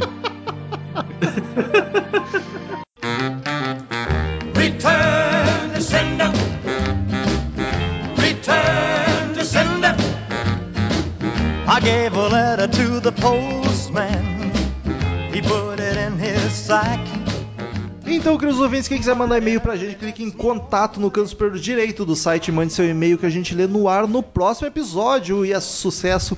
Curta a fanpage no Facebook, facebook.com.br crazymetalmind. Assine no iTunes, é só pesquisar Crazy Metal Mind no iTunes que tu acha lá e dá cinco estrelinhas, por favor, que ajuda muito a espalhar a palavra. No iTunes é importante, gente, por favor, porque a gente fica melhor ranqueado, aparece lá e o pessoal conhece o site. Se inscreva no canal no YouTube, é só pesquisar Crazy Metal Mind no YouTube, já tem muitos vídeos e terão mais em breve, prometo. Siga no Twitter, arroba Crazy Metal Mind, arroba Ezerhard, arroba Minha Brasília, que aí tu entra no Twitter lá pra ficar sabendo dos vídeos novos do, do Daniel Zuco e do Minha Brasília, e arroba Vinternat, porque a Nath veio aqui pra ler os e-mails conosco. Ela tava ali cozinhando, terminou de cozinhar, veio aqui gravar esse e-mail. Que machistão, Daniel. Para, Ah, porque eu gosto de cozinhar. Eu cozinho também, e aí? Mas eu gosto de cozinhar, é normal. Depois, da ninguém te ulti- perguntou. depois da última Toma leitura. cu. Depois da última leitura de e-mails que eu e o Daniel intimamos todos os ouvintes, quase todas que intimamos enviaram e-mail, então temos muitos e-mails. Temos. Daniel, comece. A Daphne foi a primeira, olha só. Daphne Rossi. A Daphne Rossi mandou aqui e-mail. Olá, pessoas roqueiras que fazem essa bagaça. Gostaria de dizer apenas duas coisas hoje. Uma, continuo fã e vocês continuam sendo lindos. Não gostei. Ah, a gente não é lindo. Não gostei. A gente não é lindo.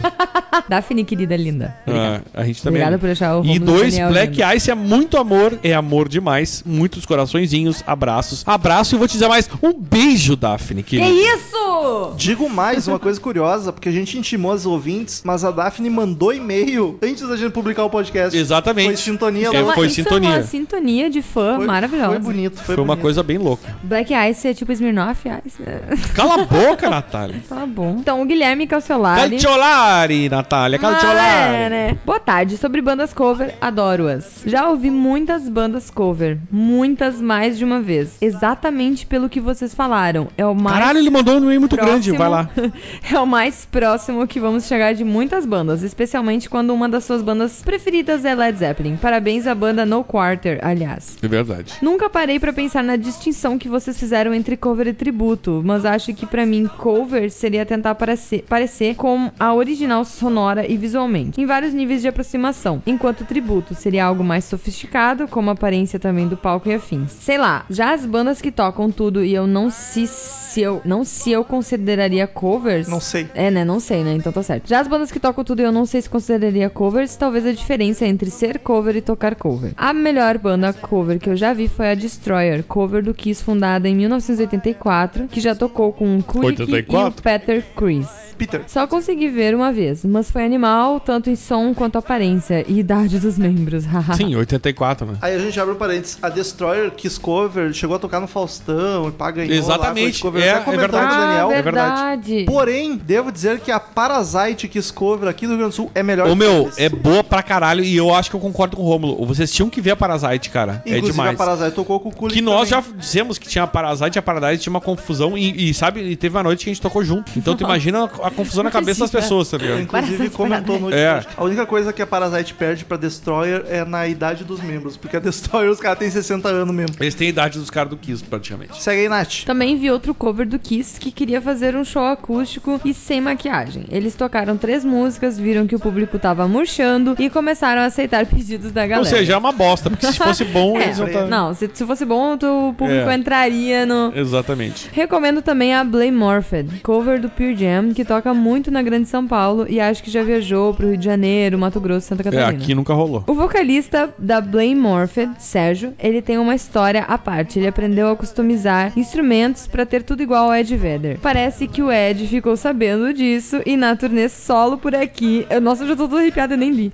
Em 2014, chamou o Sérgio pra subir no palco, falou que ficou impressionado com a coleção igual a dele e deu de presente o suporte do microfone. Ai, gente, fiquei emocionada. Vai, eu ia lamber o suporte. Ai, que Mentira, não. bonitinho! Eu fiquei emocionada. O. Ed é um queridão. O Ed No é, ano- é mesmo. É, não, no show dele foi maravilhoso. Ele é um fofo. No ano seguinte, quando voltou com a banda, o Ed ainda anunciou no show do Rio de Janeiro que tocaria uma música com, o guita- com a guitarra feita pelo Sérgio. Desculpa pelo textão. Capaz, eu me emocionei, foi lindo. Ô, meu, muito, Tá bom, muito a fuder isso aí, cara. Mas muito a ah, fuder isso não, muito bonito, cara. Isso é ser um ídolo. E aí, próximo meio de Diego Menino Stievano, aquele cara que não tem nada a acrescentar, mas ele acrescenta mesmo assim. Assunto Como assim? Poodlecast 253 Eu também Bandas entendi, Covers. mas ele é de Curitiba, Paraná. Olá, caros trovadores das línguas enroladas. Vejam bem, depois de dois e meio sem nada a acrescentar, mando-lhes mais um que não tal, que talvez não seja tão inútil. Arrumei a frase Que aqui, não talvez nada. tão inútil. É. Não, é que não talvez tão inútil. Isso que ele quer dizer. Ah, matar. Coloquei. Não, tu que não entendeu. Gostei da definição com a diferença entre banda cover e banda tributo. O Carlos Solari não curtiu tanto. Bacana, nunca parei para pensar nisso. Vale ressaltar a importância das bandas covers. Acredito que, o que os covers fornecem uma experiência àqueles que não tiveram a oportunidade de ir a um show da banda artista original. Foi o que a gente falou no podcast. Pouparei vocês de ver uma foto imitando a aparência do Fred Mercury. Até o próximo Poodlecast e apagos. Mas, Eu mas queria dizer que eu adorei os e-mails dele falando que não tinha nada pra dizer. E se ele mandar toda semana falando que ele não tem nada pra falar sobre o episódio, eu vou ler sempre. Mas, ô meu, e, uma coisa que, que, Temos eu, um príncipe negro. que, a- a- que ele falou que é real, que, tipo, é bom tu, o- a- tu ter um feedback, por exemplo, de um ouvinte que diz, porra, eu acho legal conhecer uma, um cover que te dá a oportunidade de conhecer bandas que talvez não conhecesse, ou músicas, né? E, e, e, é uma- e banda cover é um troço que, no meio de pessoas que são, ui, são entendidoras de música, são muito, passam por muito preconceito, tá ligado? Sim, Ah, porque tu não tem, é porque tu não tem talento. Cara, eu não- é só porque eu não quero fazer música, eu só quero fazer cover, tá ligado? Qual é o problema disso? Quer se Porque tu tem que- divertir, sei lá. o Luiz falou. Felipe, o cara do u- uku- ukulele, que na verdade Ukulele. seria- ukulele. O grupo no WhatsApp do Crazy Metal Mind já tá tendo piadas internas. É, só. não, é não é a única, vai ter mais uma em breve. O ukulele. Seria tá escrito ukulele, errado, né? não é o, ukulele. É o ukulele. É. E ele que é de São Gonçalo, no Rio de Janeiro. Ah, ele botou aqui assunto número 253. 253. Covers. Covers. Depois de um hiato de três ou quatro episódios, eis que torno a ouvir esse garboso podcast, me surpreendendo na melhora impactante do áudio do episódio. Ficou uma delícia de ouvir, ainda ouvindo-os de forma ébria, muito bom.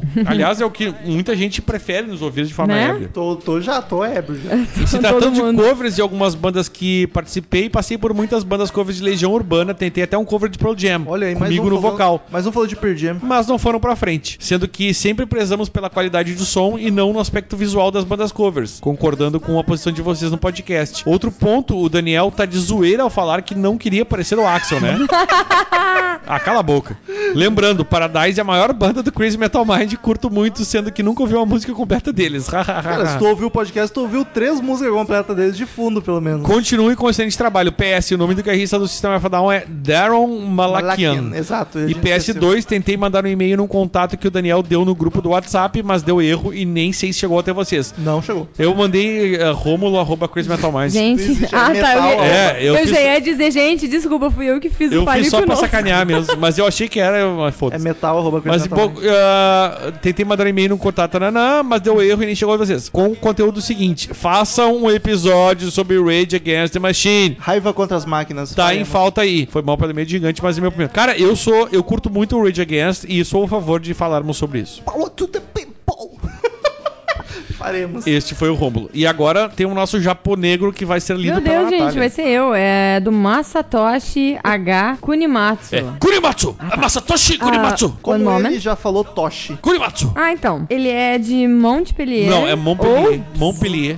É Ah, Montpellier. Tá. Foda-se, eu não faço, falo francês. Eu tô te ensinando. Aceita. Au Montpellier. revoir, Xoxana. Peraí, então. Ah, Montpellier Ops. e Rio de Janeiro. Olá, galera. Fala, galera. Covers de punks, hips, grunges e todas essas bagaças que eu não consigo tocar. Faz tempo que não escrevo. Culpa do Daniel que disse. Ele deve estar muito tempo, deve estar com muito tempo livre no Meu monasteiro. Deus castigou Monastério, filha. Ah, é monastério, tá. Monastério. Meu superior, que está por dentro de tudo, ele é God. Me puniu com muitas semanas de trabalho ininterrupto. Foi fazer cerveja pra galera. Fazer umas trapistas lá. Das de varias coisas que comentaria. Cara, ele, ele tá Das com. várias, é, ele tá era. com um corretor motherfucker Caralho, porque tem um monte Haja de erro ganha, e eu aqui. Não, mas a tentei, Nath vai vendo que tem várias eu coisas tentei erradas. passar aqui uns erros e não consegui. É.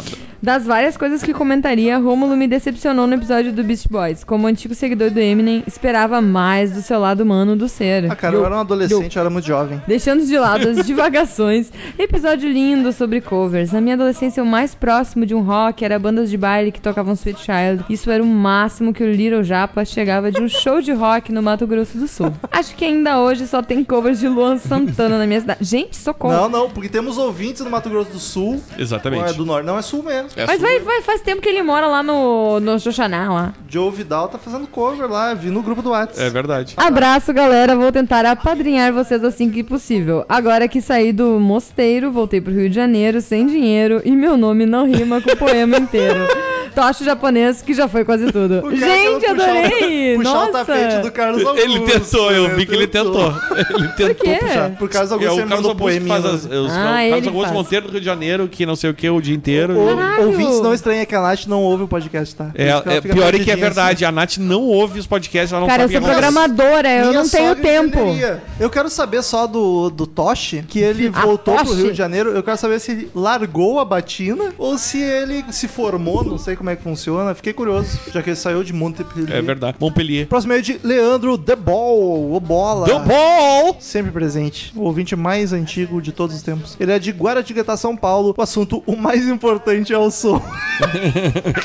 a gente tava bêbado, a gente falou isso 700 vezes. Eu Sim. cortei 400, sobrou Ainda 300. sobrou 300, é verdade. Mensagem, dali galera, não sei porque que eu falei mensagem. Dali galera, divertidíssimo podcast de bandas covers. A honra especial pra mim foi fazer parte da trilha sonora com a minha banda cover de Ramones, The Durangos. Olha só, botei ele lá tocando no, no fundo. Valeu galera, muito massa fazer parte disso. Aliás, a banda dele é bem bacana, cara, e ele canta bem. É verdade. Até porque é professor de inglês, então pelo menos a pronúncia vai dar certo. É verdade. Ele dá sequência. Devo confessar que uma das coisas que particularmente, uma das coisas que é particularmente difícil pra mim em ter banda cover é escolher o nome. Já nos chamamos de Ramongos, que pra mim é o Gente. melhor de todos, mas descobrimos que já tinha uma banda com esse nome. Pensamos em De Marrones, mas também já tinha. Muito bom. Por enquanto, De Durangos tá ok. Sempre quisemos um nome que refletisse o clima zoeira que temos na banda. Quanto à questão de visual, é foda mesmo. Na nossa banda só temos um magrelo. Na nossa banda só temos um magrelo. O resto é tudo gordo safado. Ó o Marcel aí. Não dá pra querer caracterizar, né? Uma vez descolei uma peruca e até nos vídeos do YouTube dá pra ver e sentir vergonha alheia.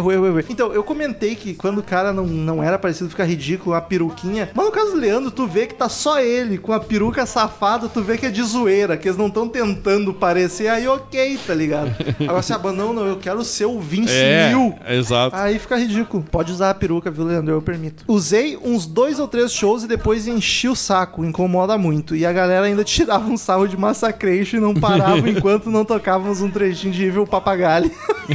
Os caras até insistiam pra eu continuar usando, mas não rolou. Concordo com vocês. O importante é fazer um som bem feito. Para finalizar, que nome genial esse cover do Iron Maiden, de Arroio do Maiden. Exato. É isso aí, abraço e Gaba Gaba Ray. E agora quem mandou foi agora uma mulher que não ouviu nossos apelos, a Jéssica Pereira. Depois da Daphne, agora a mulherada chegou. E a Jéssica foi no- por causa dos nossos apelos. Ela botou, e aí consciências metálicas portadoras de deficiência cognitiva. Ler com tom intelectual. Não li, foda-se.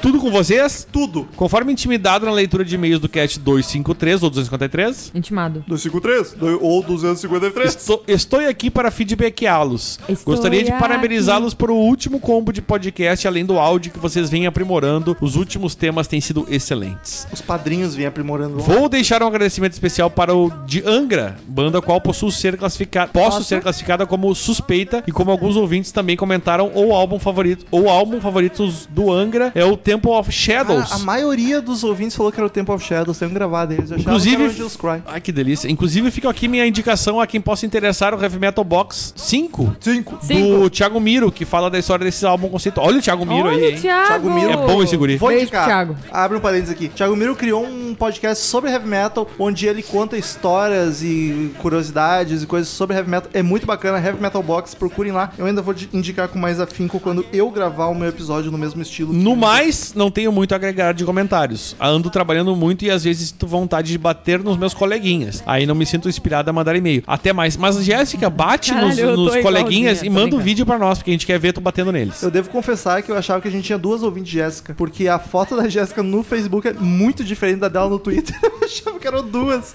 E agora a mesmo. Natália vai ler de mais um ouvinte, a nossa ouvinte E que aí, Xará? ex-alemã. Então. A ah, Natália. E aí, galerinha do CMM? Tudo Ô, em Nath, cima? lê o nome de quem Ah, mas é que eu falei minha xará, desculpa. Natália Freitas. Assunto? Ah, não tem. Ah, não tem. Não sim. tem, não tem, não tem. Podcast 253, bandas covers no ah, assunto tá, do sim, e-mail. é verdade. E aí, galerinha do CMM, tudo em cima?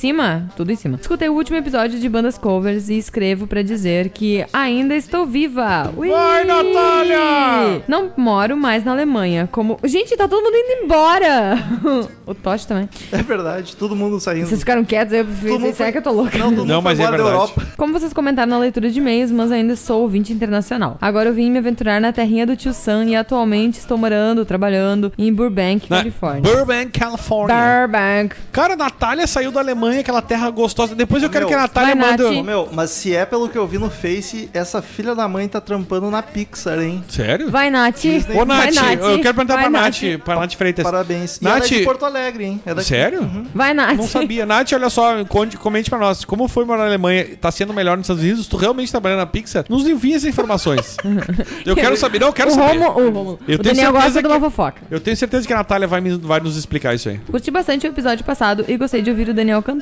Excelente voz, parabéns. E Obrigado, amiga. Agora responde minhas perguntas, então. Eu também fui em um show do Maguma há uns vários anos atrás e os caras realmente se puxam pra fazer um bom som. Na real, Belo Horizonte é, ou era, não sei mais como está agora, cheia de boas bandas covers. Além do Maguma, tinha também o Pink Floyd Reunion, o Avatar, que é o cover do Jethro Tull, Aeroguns, que é o cover do Aerosmith mais Guns N' Roses, várias bandas cover de Creedence, Beatles, Rush, etc. Na época, até eu entrei na modinha e tocava flauta e violão na Rajaz. Banda cover de Camel e Focus. Daniel ia odiar, pois era banda de rock progressivo. Ah, olha só, Nath, eu não Eu sou. Eu, eu não tenho problema com rock progressivo em geral. Tem eu até não- amigos que são. Eu tenho até amigos que são, é verdade. Não, não tenho mesmo, é que eu sou. é Só que assim, ó, pro progressivo me conquistar, ele, ele tem que ter um pouco mais de trabalho. Enfim, eu acho que esses grupos covers foram super importantes pra mim. Quando eu era adolescente, não tinha grana pra ir nos shows grandes, então o que me restava era ir ver essa galera pagando cincão na entrada e eles muitas vezes não deixavam a desejar. Eita, nós. Bom, agora que já dei um breve sinal de vida, vou aproveitar e sugerir um episódio falando sobre esse álbum aqui. Dela coloca um link. É um do álbum do YouTube. Paul McCartney. Exato. Que aliás é um, é um dos melhores álbuns da carreira Qual é só o do Paul? McCartney. Pra é o da, da melhor. Band on the Run. Se não conhecem, espero que gostem. Se já gostam, pensem nessa sugestão. Com certeza irá agradar muitos fãs. Então paguem um padrinho e vamos fazer esse álbum aí.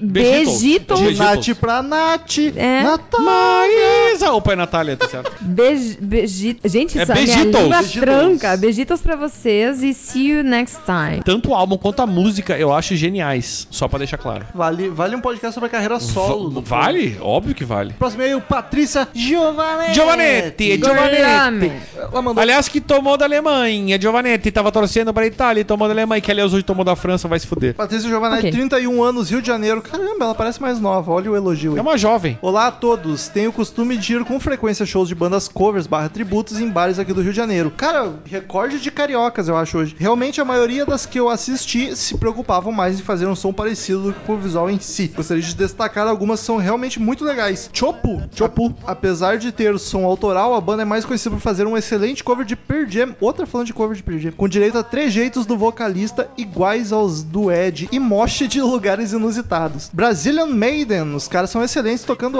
Iron, excelentes em Caps Lock. O vocalista Rafaelo Sa Rafael Rafaelo Giovanetti. Salles manda muito como o tio Bruce. Queen Vision, banda cover de Queen que também consegue segurar a responsabilidade de tocar as músicas de uma das melhores bandas do mundo. E pra fechar, Skid Roses, que como o próprio nome já diz, toca Guns em Skid Row. O vocalista é o Gus Monsanto, um cara bem conhecido no cenário musical aqui do Rio de Janeiro. É isso aí. Mas pera aí, não acabou. Venho por meio deste e-mail solicitar uma retratação por parte dos senhores em respeito à minha pessoa. Fui difamada ao dizerem que quase não mando e-mails para Crazy Metal Mind. Denúncia. Olhando em minha caixa de saída, com esse já são seis e-mails Seis, enviados. Patrícia. Tu não tem vergonha na cara, Calma aí, porra. calma aí. Inclusive, mandei dois seguidos no período em que o Sr. Ezerhard estava de licença banheiro, que foram lidos pelo fofo barra ácido Marcel. Eu vi que temos uma fã do Marcel aqui, hein? Mas enfim, Claro, Pink Floyd. Mas enfim, tô aí e ainda gosto de vocês mais do que os outros. Beijos pra Nath. Oh. Atenciosamente, China Jururu Maionese. Mais uma Beijos, piada Patrícia. interna do grupo do É.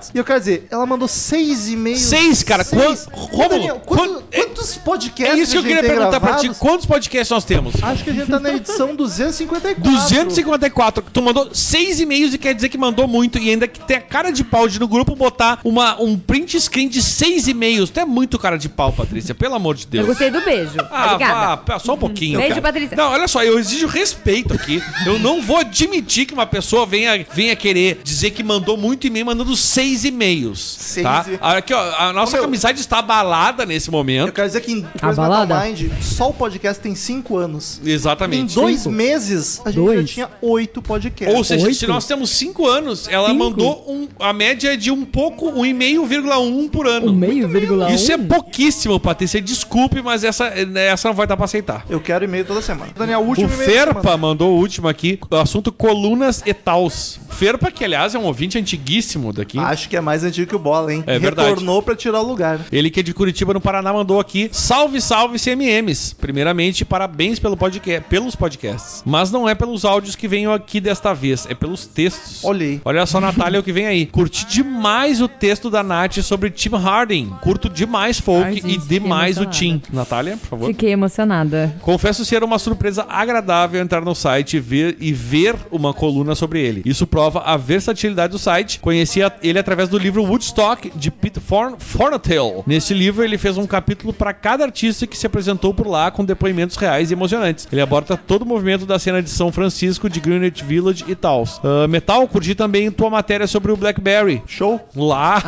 que ótimo. eu achei que tava Lá no. Troco Disco, o site que conheci a semana passada através de vocês. Adorei demais o site, já está ao lado dos mais acessados ao lado do CMM no homepage do PC. Então eu quero dizer que se ele ou conheceu o Troco Disco semana passada por causa da gente, significa que ele tá há muito tempo sem ouvir a gente, porque a gente já fez 300 mil propaganda no Troco Disco. Então não adianta roubar o lugar, o ouvinte mais antigo ainda é o Leandro Bola. É verdade. Que seguiu, não nos abandonou. O Ferpa nos abandonou, é verdade. E sobre coisas, sobre meus textos, eu pedi demissão do Troco Disco e do Move, mais dois sites que eu escrevia, gostava muito, era bacana, agradeço eles pelas oportunidades, mas pedi demissão, vou focar no Crazy Metal Mind porque era chato, eu tava escrevendo pra dois sites e não tava escrevendo pro Crazy Metal Mind, então Até eu espero, escrevendo. espero que vocês acessem os textos, porque eu e a Nath vamos escrever direto pro Crazy Metal Mind, Daniel eu só não tô botando na reta porque ele não, não conversei com ele antes, Mas mas, eu vou ele já escrevia antes, então deve voltar também. Vamos começar a fazer post pro, pro site e eu quero que vocês leiam. Inclusive, quero eu fazer quero posts como eu fiz sobre o Otis Redding, que fez uma galera conhecer Otis Redding, Eu, inclusive, o eu Romulo. conheci por causa daquele É. post. Então, voltaremos como nunca É. com textos no site. E eu fiquei favor. emocionado com essa dedicação do Romulo, porque realmente a gente tava sentindo falta de textos de Rômulo. Quem não lê a Eu- eu o Romulo tinha mais textos pros outros do que pra nós. Não, eu, fiquei, eu, eu também. Eu falei pro Romulo, É. pelo amor de Deus, tu pede, Ah.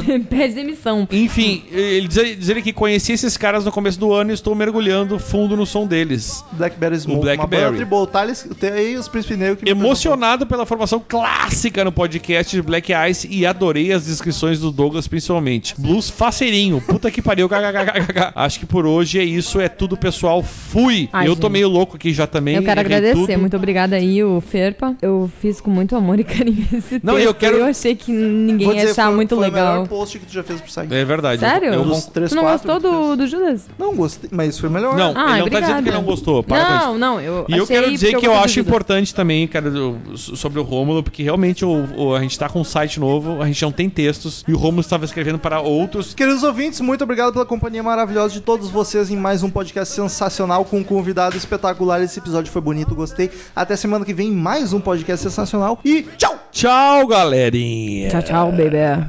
Estamos encerrando. Obrigado pela presença de todos e no próximo tem muito mais.